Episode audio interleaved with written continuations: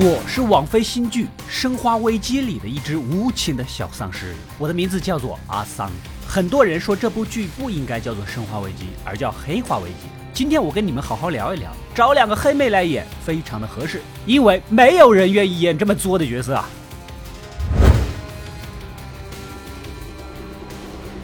全剧一开场，按规矩应该是来个小高潮。我们小丧尸自然是档期被安排的妥妥的。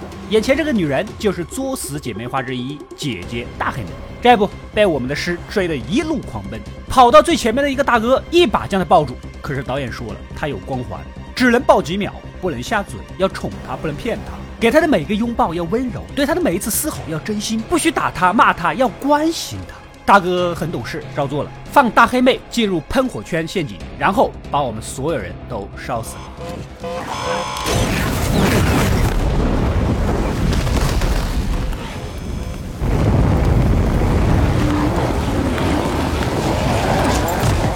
至此，我们丧尸的第一波任务也就算完成了啊！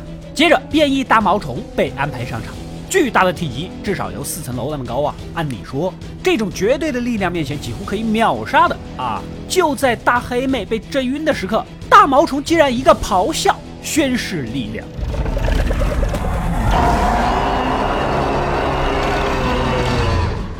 当时我离现场只有三十米，我相信周围的丧尸小伙伴们和我一样不解：你只是一只毛毛虫，你又不是恐龙，你咆哮个什么呀？哪儿来的坏毛病呢？你说咆哮就咆哮吧，你完事赶紧下嘴呀！但是导演说了，要把进度条拖住。大毛毛虫也想以后多露露脸，很配合，又假装闻了一闻。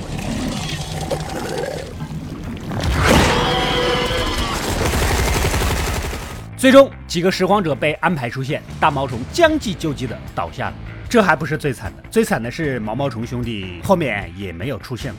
我太难了。从拾荒者的基地里醒来啊，这里的环境有点像丧尸游戏《消失的光芒》，反正对我们丧尸群体来说不陌生嘛。大黑妹这是非要走，拾荒者老大让他明天再走，他非不往下一看，他瞬间认怂了。哎嘿，这就是我们第二场戏，而我就混在其中。没过多久，伞公司的大批武装力量也来到这里。原来呀，是拾荒者老大为了利益出卖了大黑妹，让人不解的操作就来了。伞公司的外勤负责人胖子叔并没有第一时间扣走大黑妹，而是一枪崩了拾荒老大，团灭了他们这波人。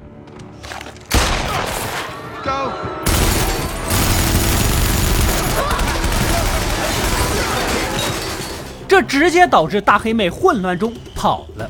那么，作为一个智商不怎么高的丧尸，我冒昧的问一句：有没有可能？我只是说有没有一点点可能，你的目的是来抓人的，不是来火并的？接下来的一幕让我更加疑惑：大黑妹当着胖子叔的面甩下句狠话，跳楼了。Stay the fuck away from me！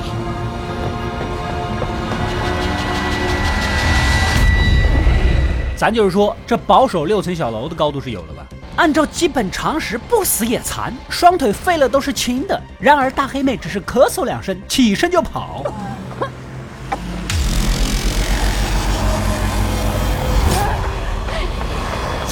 导演，你确定我们是丧尸，还是他是丧尸？这主角还躲我们做什么呀？我们得躲着他呀！最终，大黑妹被一个侥幸逃出的拾荒者给救了。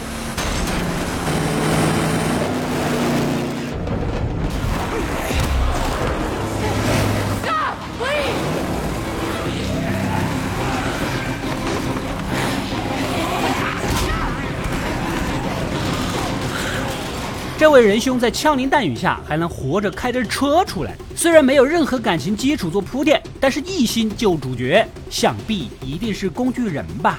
果然，后来这个拾荒者就被突然冒出来的我们的尸给咬死了。时间回到十四年前，伞公司的基地在浣熊市的地下。那个时候啊，因为病毒泄露无法医治，被政府给核爆了。作为伞公司的首席研究员威斯克的女儿，就是大黑妹和小黑妹姐妹俩啊，搬到了新的基地。这大黑妹一来就展现出了抱怨的特性。人家社区男孩打个篮球，他说别人是怪胎。Did you see those freaks in the park？安排的超大别墅，他说要把房子烧了。If I burn it down, can we go home？还怒怼来接待他们的嫂子。And you know, last year we were voted best place to live in the world. By who? Lululemon horse, guys that jerk off to CrossFit. 当然了，在学校里免不了打架，这就懒得说了。这天，小黑妹在老爸的实验室看到了很多兔兔。就盘算着这么可爱的兔兔怎么拿来做实验呢？于是乎，两姐妹决定悄悄潜进去拍几张照片，要曝光他们做动物实验。至于他老爸的工作会不会受影响，小黑妹回答：“You think Dad will be okay with that? I don't care. Hello, this is Albert Wesker. Good evening, Dr. Wesker. 两人只是用他老爸的录音，就蒙混进了世界顶级医药公司的核心实验室。Dude。” fucked up。你说你拍动物就拍动物吧，你还要拉开笼子来拍，结果拉开的笼子里面关着一只受感染的狗。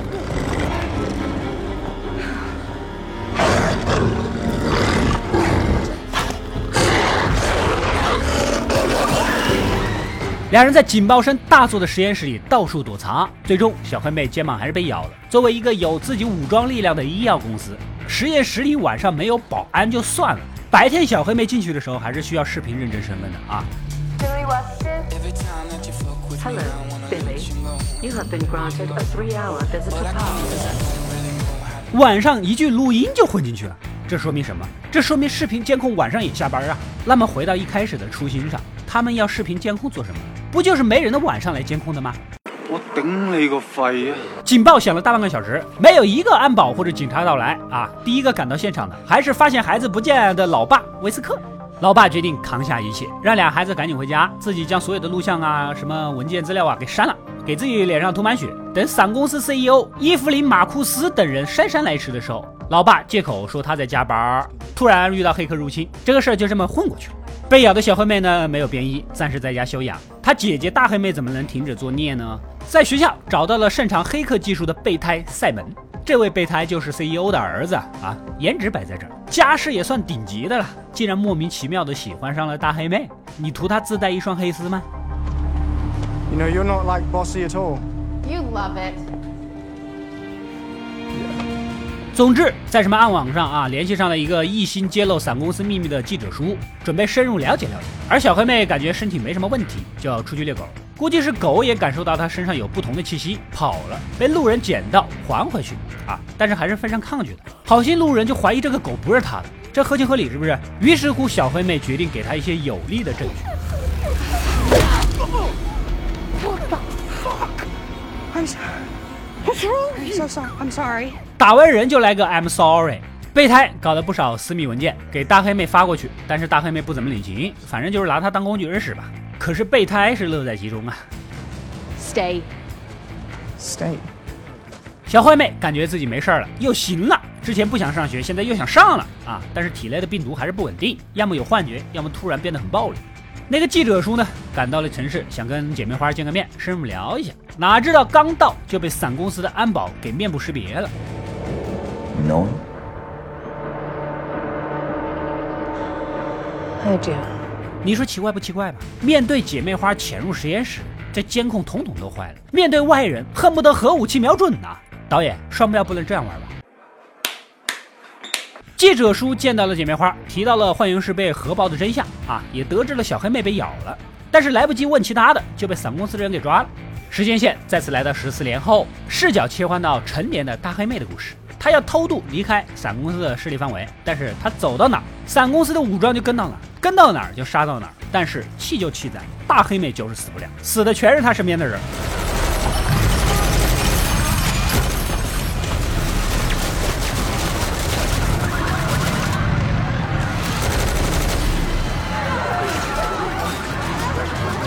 也可以理解，大晚上的他这样一个大黑皮也确实不好瞄准。他跟一对夫妻逃出升天了啊，找到另一个地铁隧道准备通过，伞公司的人自然也追到了这，又是一群无辜者丧命。不过呢，这次隧道由我们的变异舔食者。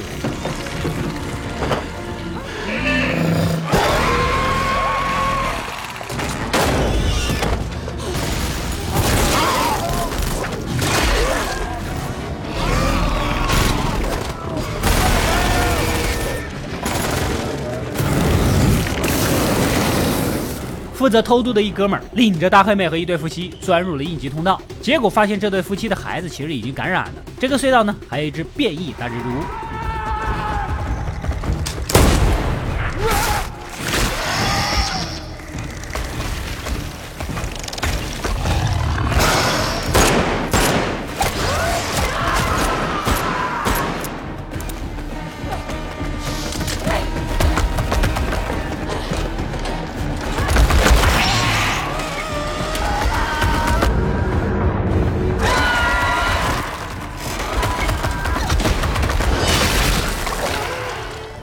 孩子父亲甘当诱饵，孩子母亲放弃不了孩子，三个人成全了大黑妹的成功逃离。没想到出来又遇到了胖子叔。got pretty crazy back there, right? Like, ah, brain monsters.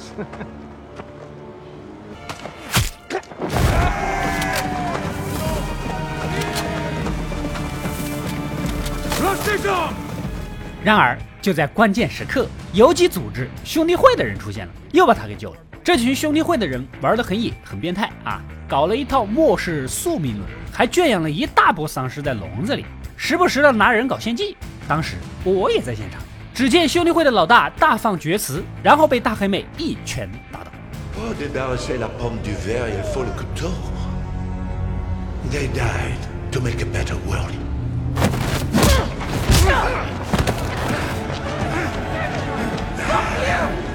我心想，就这种操作，怎么也得挨顿打吧。然而并没有，他们要一个一个的处决，但是先从伞公司的小喽啰开始下刀。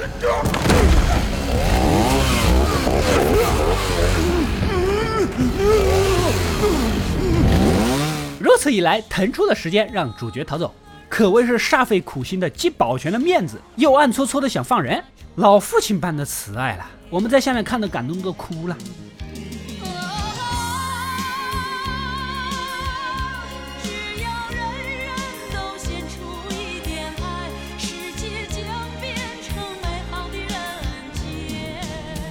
胖子叔还是有点本事的，皮带里藏着东西，不要问我是什么，太黑了我也看不清。凿开牢门释放队友，两边人打了起来。你是不是很好奇，我们丧尸被关在笼子里这一段跟我们有什么关系呢？这不就该我们表演了吗？不懂的杆子不要乱拉，结果这么一拉，把我们全给放了。开始狂欢吧！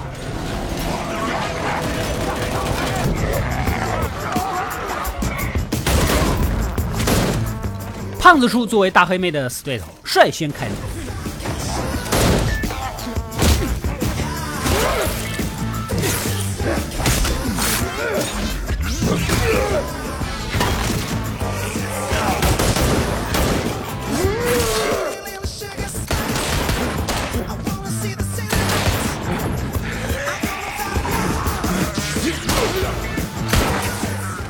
我没见过这么灵活的胖子，其中一个还会尖叫的老丧尸，能控制所有丧尸的攻击，这个有点模仿《求生之路》里面的尖叫怪。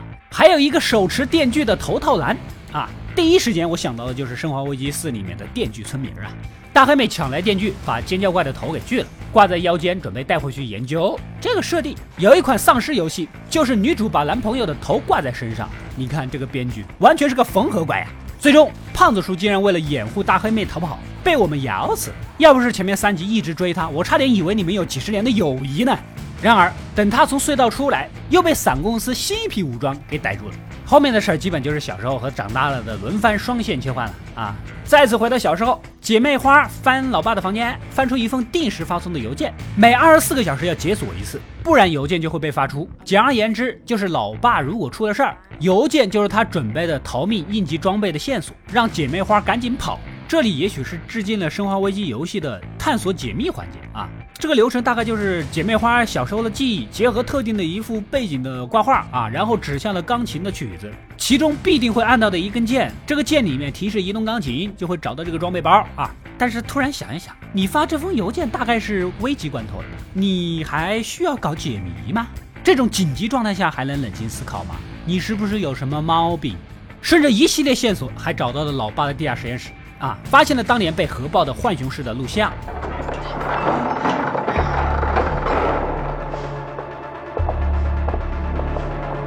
Dad? If she tries anything, shoot the bitch. Dad's an asshole. Lisa. 也就知道了他们老爸搞病毒实验的事儿了。此时，姐妹花做出了一个让人摸不着头脑的决定，她要搬走电脑，举报老爸。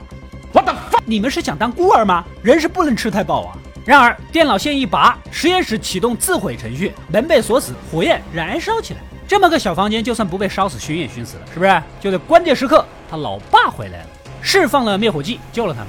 然而，姐妹花不接受，把老爸打晕，绑到了椅子上。I am your fucking father. You do what you're fucking told.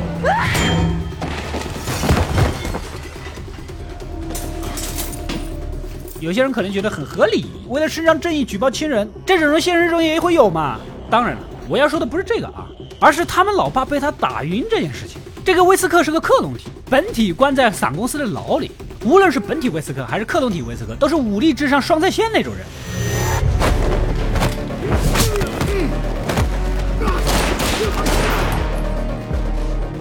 被他们个十来岁的孩子给打晕，你这光辉也太强烈了！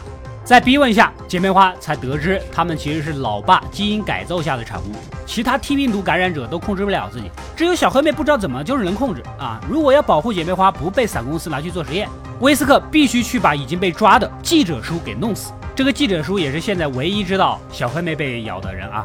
不过这个女 CEO 也不是傻子，立马扣了威斯克，将姐妹花绑到了公司，来了个父女真情大公开。原来老爸是真正的威斯克的克隆体，由于打了激素，半脸长大，可是副作用呢，就是衰老也会很快。但是老爸也继承了本体的科研能力，发现姐妹花的血液有抑制作用，时不时的抽血来两人。姐妹花听到这儿瞬间崩溃了，感情养他们是当药瓶儿了呀，说出了令人寒心的话。That's why you're taking her blood? Millie, please. Stop! Stop! Just stop! Don't know what you are, but everything you say is a lie. I hope you fucking die. 好像这十几年的养育之恩是一文不值啊！对待外人我唯唯诺诺，对待养父我重拳出击。CEO 既然知道小黑妹被咬了，自然是要拿来做实验的，叮嘱手下的安保头子带他们回家去取点换洗衣服。这点我不太理解，按照伞公司做实验的粗暴程度，他们有换衣服的必要性吗？这也就算了，安保头子让姐妹花去房间之后，就坐沙发上玩手机了。他们拿衣服又不是换衣服，你还需要避嫌吗？结果导致姐妹花从窗户逃走了，这你能信吗？Girls. What I say about playing games.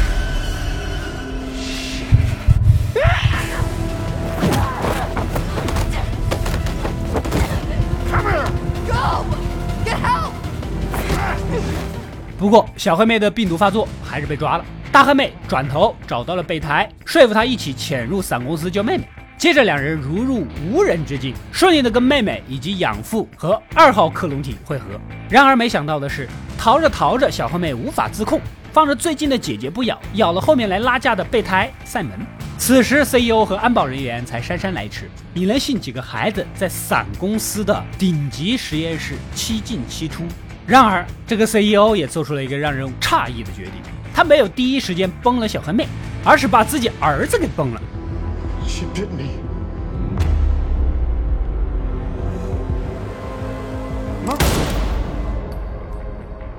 两个威斯克趁乱抢枪，带着姐妹花逃走了。时间线切换到十四年后啊，大黑妹不是被伞公司的人抓了吗？原来抓她的人就是多年不见的小黑妹，就是她妹妹。她已经成功上位了，成了伞公司新的负责人。小黑妹使了个计，假装自己还是好的，没有叛变，放走了姐姐。其实是在那个尖叫怪的脑袋里植入了一个跟踪器。这大黑妹呢，带着脑袋，终于回到了自己的大本营，一条漂浮的游轮。然后就是一家团聚的感人场面。接下来，大黑妹开始研究死人头，分离出了两种酶，发现一种用于标记目标，丧尸们就会疯狂去追击；另一种呢，会让丧尸觉得是自己人，和平共处。为了验证真伪，大黑妹不顾禁令，私下用小船拖回来一只泡在海里的丧尸。然而绳子被崩断，丧尸疯狂攻击。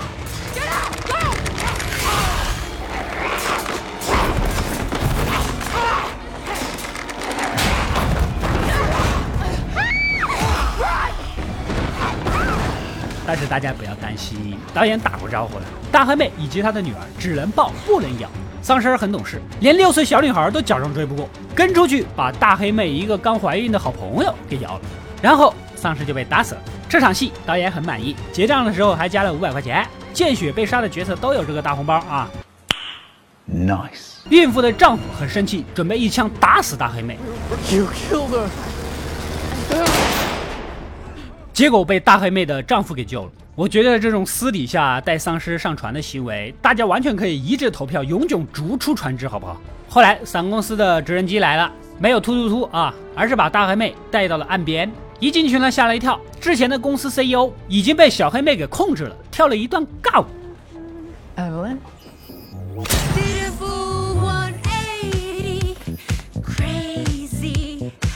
About the way I was the.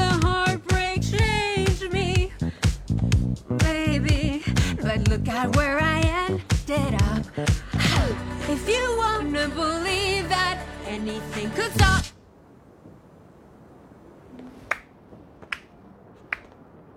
she's good，哈大黑妹眼见自己跑不了，释放了自己提炼的公鸡酶，效果非常顶。十万八千里外的丧尸闻到味儿，蜂拥而至。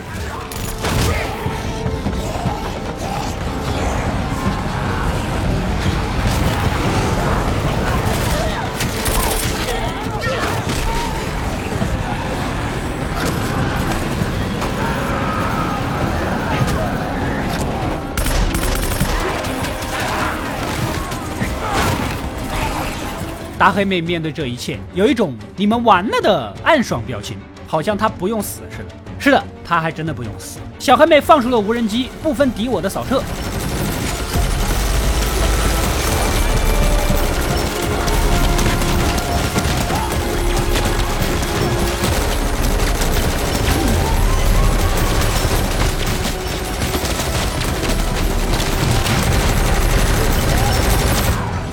而大黑妹被打晕，拖到了帐篷外面啊，然后丧尸直接就不攻击她了。这里导演一再强调，大家第一不要看镜头，第二不能看女主，把女主当镜头，当她不存在。当时我就在现场，我们的人扑倒了周围很多安保士兵，掩护着大黑妹就这么溜了。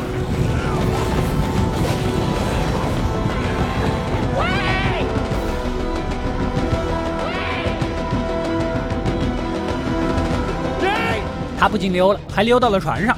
怂恿老大释放出他们改造的超级变异大鳄鱼。这个鳄鱼我就不想吐槽了，跟一开头那个大毛毛虫一样，被小黑妹的另一架直升机打死。别看它吸引眼球，还没有我的岗位稳定。我都出场好几次了，这俩货就露了一脸就消失了，不顶用啊！大黑妹呢也追了过来，跟乱跑的女儿顺利会合，母女俩劫后余生般的拥抱到一起，令人动容。这么大一片海滩，我和我的一个丧尸兄弟冲了一上午，到现在还没有见着面，你们俩一碰就见着了。你们是在风林月影里开了坐标传送了吧？就在此时，小黑妹又出现了，来了一段官方吐槽：“You're a fucking virus. Me ever notice how everyone around you somehow dies? Simon, Bert, Kim, Hiroki, Dad. I can keep going. You keep telling yourself you're trying to save lives. But your hands, Jade, they're covered in blood. Because you're selfish. It's still always the fucking Jade Show! 简直就是观众的心声呐！最终，妹妹一枪打中了大黑妹的肚子。I don't need you anymore.